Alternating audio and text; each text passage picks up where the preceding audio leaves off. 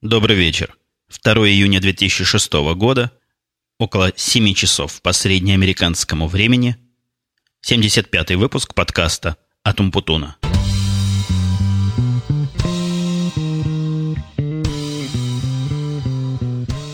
И опять, как со мной это уже водится, и как я себе стал позволять, начал я свой подкаст не совсем верного замечания – несмотря на то, что я сказал, что около 7 часов, в самом деле сейчас около 6 часов. Это я так про запас сказал, поскольку прикинул, буду минут 40 записывать, потом еще минут 40 монтировать, то да сё, и как раз получится объявленное время. Но вот это время, которое около 6 сейчас физически, э, технически, по-моему, называется вечером, так что тут я не очень против истины согрешил, но фактически то, что стоит за окном, это настолько далеко от вечера, как и до ночи. Совершеннейший ясный день, солнце светит, но не знаю, насколько оно в зените, оно такое яркое и жаркое, что смотреть на него особо и голову не поднимешь, но вечером, конечно, это назвать, это сильно погрешить против истины. Если вы слушаете меня не в первый раз, а послушали, например, два последних подкаста, вы можете обратить внимание, что я пытался в прошлые разы по науке разогревать свое горло и как расширять, то ли расслаблять, то ли там усиливать, в общем, что-то делать полезное со связками – я считал совершенно наивно, по-чайниковски, что вот такой способ питья горячего, и, в общем, неважно чего горячего, это как раз правильная вещь. Оказывается, я как раз делал все наоборот, и, как заявил Василий Стрельников в своем последнем подкасте, я не знаю, насколько это правда, ему, наверное, виднее, у нас из нас двоих голосовиком он является, а не я, но, оказывается, кофеин каким-то образом вот это все наоборот ухудшает. Может, так оно и есть, я не знаю, но, тем не менее, я все равно выпил кофе без всякой связи со связками, а исключительно для расширения мысли и упрощения разговора. А кроме того, мне кажется, что вот тот самый коньяк, который Василий считает, нет, который Василий назвал непроверенным средством расширения связок, э, по-моему, средство расширения сознания просто прекрасное. Мы с Димой, когда в Янке после пьянки записываем после коньяка, мысль так и летает свободно и непринужденно. Но вернемся к нашим более-менее обычным темам. Сегодня я собирался немножко проапгрейдить свою студию, ну, в самую-самую малость, поменять один из проводов, который, в общем, основной провод, который идет от микрофона. Чего-то, мне кажется, он начал шуметь, и мне приходится специальные усилия предпринимать, чтобы этот шум как-то компенсировать. Но до магазина я чего-то не доехал, мне было лень в дальний магазин ехать.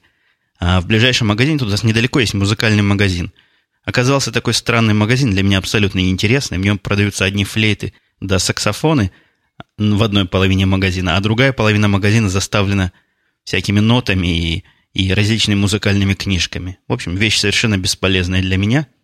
Никаких там аппаратур для звукозаписи, никаких штук полезных и правильных я не нашел. Но зато, это такой у меня плавный переход, но зато, если вы помните, я рассказывал о вот такой разухабистой анкете, которую я сначала отказался заполнять, а потом вроде как убедился, что ее заполнить обязательно. Напомню, что в этой анкете задавалась масса вопросов про меня, про семью, включая самые интимные вопросы. Ну, интимные не в смысле того, чего, может, вы подумали, а в смысле того, какая зарплата, сколько людей работает, сколько вы дней работали в этом году, какая у вас, сколько у вас на пенсию отложено и так далее и тому подобного – я на все неденежные вопросы ответил честно, на денежный вопрос написал «информация недоступна, поскольку противоречит моему контракту». Отослал это все им дело, это где-то уже, наверное, месяца полтора, если я не ошибаюсь, назад вся эта история была. Но, как меня предупреждали, они с меня не слезут, пока не получат все, что возможно с меня получить. И где-то неделю назад позвонил очень любезно, ну, очень любезный молодой человек. Он меня через слово называл сэром и, и еще как-то, или уважаемым сэром. В общем, разговаривал со мной как совершенно уважаемым сэром и пытался выяснить такие вопросы, которые ему из моей анкеты были непонятны. Вопросы были довольно такие идиотские, я вам скажу прямо, и даже какие-то а, противоестественные. Во-первых, он меня спрашивает, у вас дочь Лиза? Правильно написано? Я говорю, да, действительно правильно написано. Он говорит, значит, там 2001 года рождения. Я говорю, да. Он говорит, значит, 4 года сейчас. Я говорю, да, 4 года. А, он спрашивает, а почему вы не заполнили графу сколько дней в этом году Лиза работала на своей основной работе. Я говорю, дружок, ну посмотри, ну 4 года, какая работа основная? Ну, он совершенно невозмутимо говорит, ага, значит писать ноль. Я говорю, значит писать ноль. Потом подобный же вопрос он задал, подобный же по идиотизму вопрос он задал по поводу моего ребенка тоже. Поинтересовался, сколько ему лет, потом спросил, сколько раз он был в Соединенных Штатах женат и разведен. И в конце концов, значит, он меня добил уже вопросом по поводу супруги, которая указано, что не работает. Он спросил, сколько дней по болезни она взяла от своей работы в этом году. Ну, какие-то они совершенно формальные и зашоренные, спрашивают по анкете, абсолютно не обращая внимания на контекст. Но мне кажется, есть такое подозрение, что все эти вопросы, это были прелюдии к, общем, главному вопросу. Сначала он меня спросил, какая у меня зарплата, на что я ему сказал, что не могу эту информацию ему выдать, потому что это противоречит моему контракту категорически. Он сказал, ну, это совсем не страшно, только ответьте мне на вопрос такой неопасный с точки зрения контракта, а какой ваш годовой доход на семью?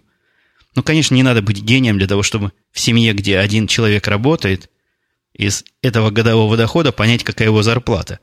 На что я ему незамедлительно указал. Он помялся-помялся, сказал, что, пожалуй, он моими ответами удовлетворен, больше они мне звонить не будут, поблагодарил за соучастие в этом процессе, рассказал, как это важно всю эту статистическую информацию собирать, и на том мы с ним расстались. Ну и последний вопрос, который он мне задал, это необычно задают все такие люди из саппорта или с которым ты звонишь, а этот почему такой задал вопрос, и не знаю, он спросил, а чем я вам еще могу помочь сегодня, сэр? Можно подумать, он мне до этого все время помогал. Но я ему культурно сказал, нет, нет, спасибо, ничем мне больше помочь не можешь. И на том мы мирно расстались. Бажани я относил в прошлый раз Лоста, вы помните, я рассказывал. С ними все не так хорошо получилось почему-то. Уж не знаю, в чем там дело, то ли моя записывала DVD какая-то не такая, то ли DVD-плеер какой-то такой не такой. Она из тех трех серий, что я записал, могла посмотреть всего лишь ничего там, даже полторы серии не, смотр... не смогла высмотреть, чего-то там тормозила, прыгала, звук терялся. В общем, сплошное расстройство, буду ей заново еще писать, видимо, на какие-то другие диски. Но вспомнил я эту историю к тому, что, посмотрев на то, как я Бажене эти диски ношу и как она меня благодарит после этого, Дима заявил, что у нас с Баженой на четверть романтические отношения. По поводу романтических отношений, конечно, полная, полная ерунда. У нас не просто нормальные, хорошие, э, ну, я не могу сказать, что дружеские, но просто нормальные, хорошие отношения. А вот что такое на четверть романтические, это мне напомнило историю, когда мой сын, еще будучи, наверное, лет 9, может быть, ну, может, 9-10 лет от роду, когда мы жили в Израиле, если вы знаете, в Израиле там сильно все повернуты, ну, и совершенно справедливо повернуты на, на наблюдениях за бесхозным багажом и какими-то сумками, какими-то э, подозрительными предметами, которые брошены без присмотра. И по поводу таких предметов, значит, звонят в специально отведенные места. Ну, проще всего, конечно, в полицию позвонить, а те уж свяжутся с кем надо. И сообщают о том, что вот тут вот лежит такое неучтенное и бесхозное, придите, разберитесь. Ну, с точки зрения терроризма, это все, конечно, объяснимо – и понятно. Так вот, мой ребенок с своими двумя друзьями, гуляя по улице, нашли какую-то коробку, которая валялась, ну, такую картонную коробку, которая, конечно, при известной фантазии можно представить, что там может быть бомба. Они отбежали от этой коробки, как учили, пошли к ближайшему телефону, позвонили в полицию, приехала полиция, такая серьезная, с роботом. Робот походил эту коробку, потыкал, она оказалась пустая, и после этого наш ребенок сказал, что он теперь наполовину герой. Это мне напомнило на четверть романтические отношения. Я спросил, почему наполовину. Он сказал, что если в самом деле там была бомба и взорвали, тогда бы он был полный герой, и про него даже написали в нашей местной газете. А так он всего лишь герой наполовину. А еще одна несколько удивительная штука, которую я встретился вот тут на днях. Не то, что встретился, жена домой принесла. Принесла жена такую фиговину, которая похожа на перевернутую пластиковую банку, довольно такую загогулистую банку – со всякими наворотами, где с, вот с нижней стороны, то есть там, где крышка, то есть если банку перевернуть, там, где крышка у нее будет снизу, такие трубочки на конце, заканчивающиеся лепестками. Вот что бы вы подумали, что бы это такое? И я тоже не догадался, что это такое, а оказалось, что это совершенно полезнейшая и просто незаменимая в хозяйстве вещь. Называется кормушка для калибри. Вот в эту банку наливается специальный корм, который там же продается для калибри. Это какой-то такой м- нектар. Во всяком случае, он так называется нектар. Видимо, какой-то сахарный раствор разведенный. Или еще что-то в этом роде. Он, значит, в эти трубочки, цветочки протекает, и калибри, видимо, должны со всего мира слетаться и жрать этот нектар как невменяемые. Ну, висит эта уже штука у нас дней пять во дворе пока ни калибри, ни даже никакие другие звери на эту еду не кидались. Ну, поживем увидим, может, действительно чего-нибудь интересное налетит. Говоря о своем внутреннем апдейте, вот про ту историю с проводом, который я не поменял, я забыл упомянуть о том, что у меня еще одно изменение действительно таки произошло. Не потенциальное, а самое что ни есть настоящее. Я переехал своего домашнего хостинга, то есть со своего подвала, мой сервер переехал на внешний хостинг, который обеспечивается какой-то левоватой, на мой взгляд, фирмой, зовущейся WebF-Action. Какой-то WebFaction. Почти неприлично звучит этот WebFaction. Выбрал я этот хостинг из-за того, что, ну, во-первых, цена у него небольшая, 9 долларов в месяц стоит, а во-вторых, они поддерживают и Python, и всяческие разные технические прибабахи, которые мне нужны. Ну, это такой хостинг специально для девелоперов, специально для программистов. Ну, в виде эксперимента я перевел на него подкаст umputun.com, и посмотрим, что, как, насколько надежно, насколько быстро эта штука работает.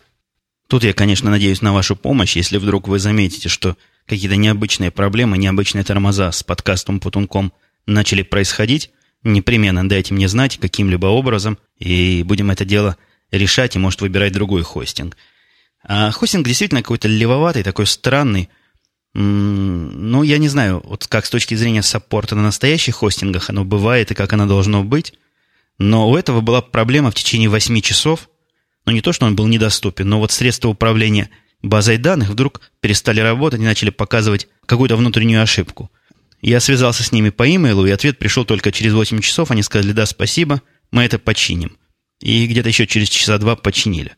Какое-то время реакции, на мой взгляд, совершенно недопустимое. А особенно для таких услуг, как хостинг. Ну, не знаю, может быть, у них так принято. А может, просто я не тот хостинг выбрал пожалуй, потрогаем немножко вопросов, которые мне тут задавали. Тема платежей, ну, все не успокаиваются мои слушатели, хотя мне казалось, что я уже много сказал по этому поводу. Все меня убеждает, что, что на русских сайтах кредитную карточку нужно использовать, это безопасно. Но и чего вы меня, собственно, убеждаете? Я же этот свой страх однозначно и, и искренне определил как паранойя или некая форма паранойи. Ну, паранойя на, на то и паранойя, чтобы существовать без всяких внешних подходящих условий. Но есть у меня какое-то недоверие к этому делу. Ну вот я и не пользуюсь, хотя прекрасно сам осознаю, что это паранойя. И логические объяснения тут вовсе не помогут, так что и не старайтесь, и не убедите меня, потому что это вопрос не убеждения или не отсутствия или присутствия каких-то знаний. Александр спрашивает, видимо, по мотивам моего прошлого или позапрошлого подкаста, он извиняется за дилетантство и спрашивает, что такое квоты в биржевом понятии – ну, никакого такого дилетантства здесь нет. Собственно, не все должны быть брокерски и трейдерски подкованными. Я не буду сильную лекцию давать по тому, как устроена биржа. И у меня есть какое-то ощущение, что на этот вопрос я когда-то кому-то уже отвечал, но в двух словах можно, совершенно в двух, ну или в трех словах сказать, что на бирже с точки зрения всего процесса и из того, что я рассказываю, есть как бы три, три сущности важных. Прежде всего, это все начинается с ордеров. Ордера – это желание того или иного человека или той или иной компании или того или иного брокера-трейдера купить чего-то или продать чего-то. Ну, например, желание ваше, которое подтверждено, конечно, деньгами, купить там 10 тысяч акций Microsoft, оно выльется в этот ордер, то есть заказ. Вы пошлете этот заказ на биржу, в котором скажете, хочу купить 10 тысяч акций или продать, что, в общем, в сущности одно и то же с технической точки зрения – так вот, хотите вы купить 10 тысяч акций Microsoft по цене, например, 22 доллара за акцию, и ваш заказ будет действительно в течение одного дня. То есть, если в течение одного дня не произойдет сделка, вы хотите это отменить. Вот такой вот ордер, он, естественно, электронным образом заполняется, электронным образом посылается, приходит через специальные системы доставки ордеров, которые есть несколько в Штатах, и они между собой конкурируют. Э, так вот, он приходит, что-то моя семья там за дверью расшумелась, так вот, он приходит на биржу, в конце концов, и, естественно, ордер не может выполниться мгновенно, ну, зачастую не может, потому что для того, чтобы вы смогли купить, допустим, 10 тысяч акций, кто-то другой должен захотеть их продать. И вот поэтому очень важно дать, одна сторона должна дать другой стороне знать о том, что она заинтересована в этой сделке. То есть, если вы хотите продать, вам бы хорошо, чтобы покупатель увидел о том, что, сколько вы хотите продать и по какой цене. Ну, в общем, это довольно очевидно, да? Должны как-то сговориться люди – или стороны, продающие покупающие. Посему ордер этот в момент прихода на биржу превращается в так называемый квот. Но квоты – это не совсем точное в биржевом понимании термин, потому что то, что биржа посылает и называет квотами, фактически, если бы это были в самом деле квоты, это были бы такие записи, в которых сказано, что есть желание продать по такой-то цене такое-то количество, и есть желание купить по такой-то цене такое количество. То есть чисто информационный такая поток. Поскольку этих самых квот на бирже происходит очень много, я не знаю даже, насколько много обрабатывает биржевый компьютер, потому что то, что, о чем я говорил, вот эти 170 миллионов – того, чего биржа называет квотами, на самом деле квотами не являются. На самом деле 170 миллионов являются лучшими квотами на какой-то конкретный момент времени. Общее количество квот же может быть гораздо-гораздо больше, чем эти лучшие. Лучшим квотом, и лучший квот называется специальным словом BBO, лучшее предложение на продажу и покупку. Эти лучшие предложения строятся по чистой арифметике из всех квот, которые есть, допустим, на тот или иной символ – Лучшим предложением на продажу будет считаться предложение по самой дешевой цене, а на покупку по самой дорогой. Но, естественно, там играет еще роль количества. То есть при двух одинаковых сделках, там, где продают или покупают больше, это, соответственно, влияет на то, будет ли он лучше или не будет лучше. То есть вот эти 170 миллионов, которые я перечислил, это 170 миллионов BBO, не квот. Ну вот, надеюсь, я не очень длинно по этому поводу говорил и чего-то вам по поводу квоты объяснил. Но если уже затронул квоты, и до этого я тронул ордера, то нужно сказать, что квоты – это информация о желании, а трейды, которых гораздо меньше, чем квот, ну, где-то суммарно в тяжелый день их бывает около 20 миллионов. Это как раз и есть отчеты о том, о тех сделках, которые физически и фактически состоялись. То есть вот эти 170 миллионов код породили 20 миллионов трейдов, то есть 20 миллионов сделок – Э, в этом же вопросе Александр спросил, как я именно решил проблему с зипом. Да никак я особо ее не решил, то есть не, не, не интенсивно, а экстенсивно. У меня возможно то, что я архивирую, разделить на группы. Я теперь вместо того, чтобы делать один архивный файл, делаю два архивных файла, и поэтому у меня есть еще, наверное, год-второй, пока каждый из этих файлов, каждый из половин не превысит эти самые граничные 2 гигабайта. Мистер Зуми пишет, что он имеет на этот раз вопрос – или даже ряд вопросов, навеянный таинственным гостем. Что за таинственный гость? Здравствуйте, слушатели. Гость был совершенно не таинственный, и мы его для ответа на вопросы, навеянные им, сегодня пригласили вновь. Так вот, пишет мистер Зомби, практически во всех USA-фильмах, так или иначе, касающихся школ, рисуется стереотип. Среди школьников есть большие и сильные, спортсмены-босики и тому подобное, и они ввязываются в драки, бьют кого-то, гнобят, катают мордой вниз по коридорам, окунают кого-нибудь из однокашников головой в унитаз – затем смывают воду, отнимают деньги и так далее, и так далее. Когда все это смотришь, то поражаешься, есть ли в Америке такой мощный, пусть и локальный элемент агрессии. Но вот у меня в школе, пишет мистер Зомби, такого не было. А тут на тебе, в каждом фильме прям не школа, а исправительная колония. Спрашивает это мистер Зомби не просто так, а спрашивает он потому, что такие агрессивные дети – будущее страны, и не факт, что безоблачные. Вот такие вот сильные впечатления у мистера Зомби от наших американских фильмов. Чего скажешь по этому поводу? Мистер Зомби в Америке учился, да? Не, он не учился в Америке. Он учился в какой-то русской школе, и там мордой в унитаз, он утверждает, никого не а, окунали. Да. Тут такого вообще нет, особенно в нашей школе. Считается хорошей школой, как бы тут сегодня, например, была большая, как называется, food fight, то есть в кафетерии кидались едой все. Это официальное мероприятие, что ли? Ну, сегодня официально, потому что 12-классники, тут 12 классов, как раз вчера ушли, и самый старший теперь мы, одиннадцатиклассники. И вот мы решили устроить что-нибудь такое, такой парад. И вот договорились, на что уроки все в обед бросаться едой, и, в общем, в общем, набросались так, что 10 человек выгнали из школы до конца года, и они не могут зачеты писать, так что, ну... Так это было все-таки неофициальное мероприятие? Официально, официально, договорились. Ну, а как это так добросались, что... Чем они бросались? Тарелками, что ли, бросались по голове? Ну, у нас кафетерия такая, такой зал большой, как три баскетбольных поля, наверное. И там человек, наверное, 800 сидит за каждый обед, там много человек в школе. И в один момент все встали, там они договорились на время и начали кидаться едой, прямо мусорники переворачивать. Но я же говорю, учителя об этом не знали мероприятия. Ну, я как раз у декана тогда, я помощник у декана, я разношу всякие бумажки для него. Вот как раз здесь до этого я слышал, как все там говорили учителя, что может такое будет, такое будет. Но учителям никакой разницы, это главное директору, например, а директор не знал. Ему даже учителя ничего не сказали. Угу. Ну, да, за это наказали очень много людей. А драться тут я только видел, чтобы девочки дрались в школе. А почему такое, такие привилегии? Потому что, например, нам учитель физики рассказал, он такой здоровый мужик огромный. Он говорил, что он много раз разнимал, ну, он в другой школе учил, в черной какой-то школе, он там парней много раз разнимал, а когда начал девок раз, разнимать, то он нач...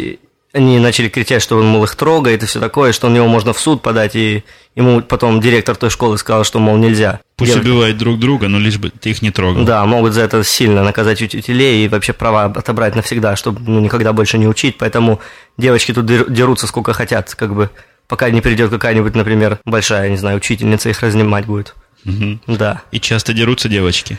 Ну, я видел, наверное, раз пять. Я учусь в этой школе уже третий год. Ну, я почти всегда на физре дерутся. И причем так, что ну, голов, головами об шкафчики прямо так сильно дерутся. Тоже за волосы дергают, а прямо ну, до крови по морде кулаками бьют. И, ну, как, как не знаю, ну, я такого не видел в Израиле, например, никогда. Ну, то есть, правду пишет мистер Зомби, что вот одни босики тут всех избивают? Нет, тут... Ну, некоторые девочки дерутся. Например, такие, которые приехали из какого-нибудь Чикаго, там, например, из какой-нибудь такой, ну, какое-нибудь место, где так принято, дерутся, например. А mm-hmm. так, у нас, например, на первильце наши не все тихие люди. Тут даже если, если что-нибудь сказать даже девятиклассникам, новый, ну, новые, которые в школу приходят, дети – то могут за этой школы выгнать. Тут все так очень строго, тут никто даже не осмелится ничего делать. А что значит сказать? В смысле сказать, ну, сказать... вали себя обратно в свою школу или чего сказать? Ну да, вот, например, в следующем году, когда мы будем следующими, самыми старшими в школе, нас будут запускать в школу от 12-классников только после, первого, после, после звонка первого, чтобы до звонка мы никого не обижали там. Тут никто, ни друг в туалете никого нет. Не мочит? Не. Понятно. Mm. Ну, значит, ты считаешь, нет такого элемента агрессии в школе? Ну, так, чтобы специально и серьезно, что об этом все знают, такого ничего нету тут. Ну, это глупо, я думаю, считается. В фильмах тоже все американцы даже если видят это, то это кажется глупо, потому что такого никто нигде не видел по-настоящему. Ну, а вот, например, я, знаешь, еще фильм видел? Там обезьяна по Empire State Building лазила. Ты же не знаете, что они тут везде лазят у нас по Напервилю? Ну. Может, у них в Нью-Йорке лазят. В Кинг-Конге там. У нас, да, в Чикаго тоже возможно, все возможно. Мистер Зомби, не верь фильмам. Они тебе еще не то покажут. Ну, спасибо за то, что осветил нам эту тему, хотя вопросы открыты у меня лично еще остались. Есть такие-то агрессии, нет такие-то агрессии, непонятно. Пожалуй, вопросы я обозрел или оборзел, нет, наверное, все-таки обозрел.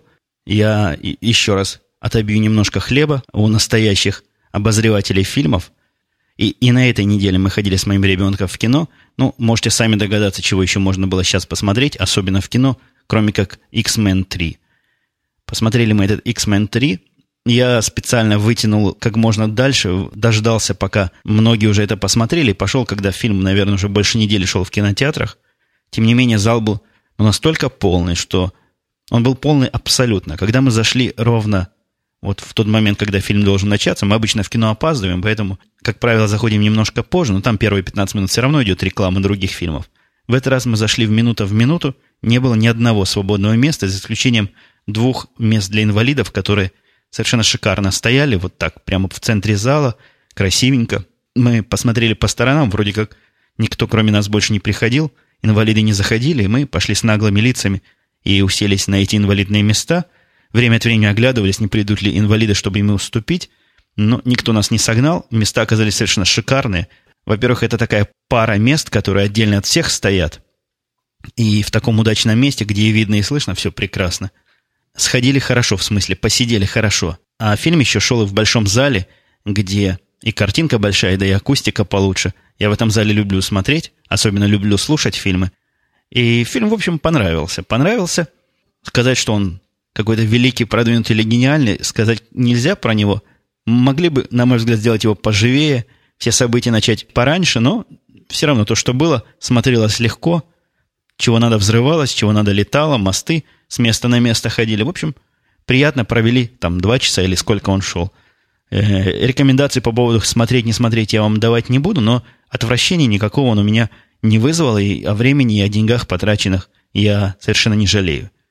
И под завершение, наверное, последняя тема на сегодня, которую я хотел бы поднять, это я, я, мы, всей семьей, но за исключением старшего нашего ребенка, ходили в этот понедельник, который был выходным, помните, я рассказывал, что это длинные такие выходные, понедельник был какой-то праздник, который я тогда не помнил, уже сейчас не помню. Мы пошли в гости в русскую компанию. Время провели недурно. попили, поиграли, поговорили, но разговор о том, что меня удивило в этой, возле этого дома, где мы гостили, а, обилие клеточек, таких, таких маленьких клеток, как, ну, такие коробочки размером, наверное, я даже не знаю, с каким размером, но эти коробочки, небольшие коробочки такие, наверное, сантиметров все-таки, ну, 15 на 20, может быть.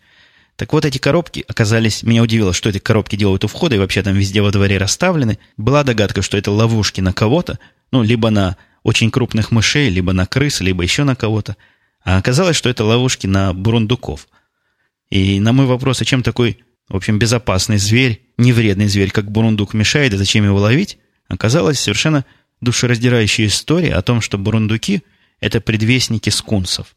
Бурундуки копают, оказывается, ямы вокруг дома и под домом, и под крыльцом, и везде, и живут там, пока не приходит скунс и не выгоняет их. Ну, если вы в курсе, скунс – это довольно гнусное животное, а гнусное тем, что справиться с ним очень сложно, и вреда она может наделать такого, что этот запах потом не выведешь ничем. Знаете, скунсы, они, у них там специальные вонючие такие железы есть, которыми они брызгают, и при этом запах, ну, такой сильный, что находиться в помещении в одном, где, где воняет скунсом, просто, говорят, невозможно. Я не нюхал, не знаю, но говорят, это что-то ужасное. Так вот, хозяин этого дома сказал, что после того, как бурундуки ушли – то есть после того, как их скунсы оттуда выгнали, э, у них под крыльцом завелись эти самые скунсы. И, как выяснилось, скунсы не только против агрессии, собственно, своим запахом отвращают нападателей. Они еще сами по себе пованивают немножко. Ну, не знаю, может, у них утечка этого своего газа или чего-то, этого вещества, которое там у них есть. А, к слову сказать, мужик, у которого мы были в гостях, он химик, и он нам быстренько рассказал, из чего вот это все сделано, чем скунсы неприятно пахнут. Так вот, они попахивает и просто так, без всякой причины на то. Он рассказал, что бывало, выйдешь во двор, и запах такой, что хоть беги зажатым носом оттуда. Это вот так он, скунс, просто по жизни пованивал. Я попытался понять, на что же этот запах похож, и он мне как химик объяснил, что это вот то вещество, которое добавляют в природный газ, или, во всяком случае, из той же группы, которое добавляют в природный газ, чтобы он вот так вот неприятно пах. Только в природном газе это вещество в очень малой концентрации – а у скунсов она там концентрация там чуть ли не в тысячи или десятки тысяч раз выше. Ну вот напрягите свою фантазию, попробуйте представить, что это такое. Так вот, после того, как скунс там поселился, стала проблема, чего же делать. Вдруг он воспримет какую-то акцию за, за нападение и, и устроит этого ужаса.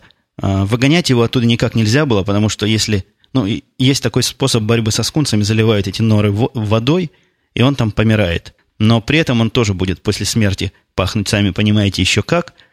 А, в руки его тоже брать нельзя, в ловушки его брать нельзя, потому что все это для него нападение, он сразу же начнет обороняться. Оказалось, знающие люди ему посоветовали, что самый правильный способ выгнать скунса – это его напугать, но не сильно так, чтобы он понял, что это его обидеть хотят, а просто чем-то странным. И оказалось, самое странное для вот этой семьи скунсов, которые жили у него под домом, это мексиканская музыка. Он ставил на... Это экспериментально было, я так понимаю – вычислено. Он ставил на порог вечерком э, радиоприемник на волне, где играет мексиканская музыка круглые сутки. И скунсы долго этого не выдержали, и через неделю благополучно покинули норы. Вот такой вот нашелся неконвенциональный способ борьбы с этими вредными зверями. Наверное, грызунами. Уж не знаю, из какого они подтипа зверей, эти самые скунсы. У нас скунсов я не встречал, я даже не знаю, как они выглядят. И бурундуки у нас не часто ходят – у нас довольно часто бегают тут белки во дворе, э, зайцы, такие серые крупные зайцы, и опоссумы, которые, ну, я не знаю, видели ли вы когда-нибудь опоссумов, может, на картинке видели. Отвратительное такое довольно животное, похоже, ну, видимо, она из такой же группы, что крысы и мыши, только вот такая огромная штука, наверное, как, как средняя кошка, а с мордой, как у крысы, только еще вытянутой вперед и с какой-то безобразной, просто чудовищной улыбкой на лице – ходят эти звери не быстро и известны тем, что лазят по мусорникам. Вот если выставишь мусорник за дверь, обязательно набегут вот эти опоссумы и все перероют, все пакеты прогрызут. Тоже довольно сволочные животные.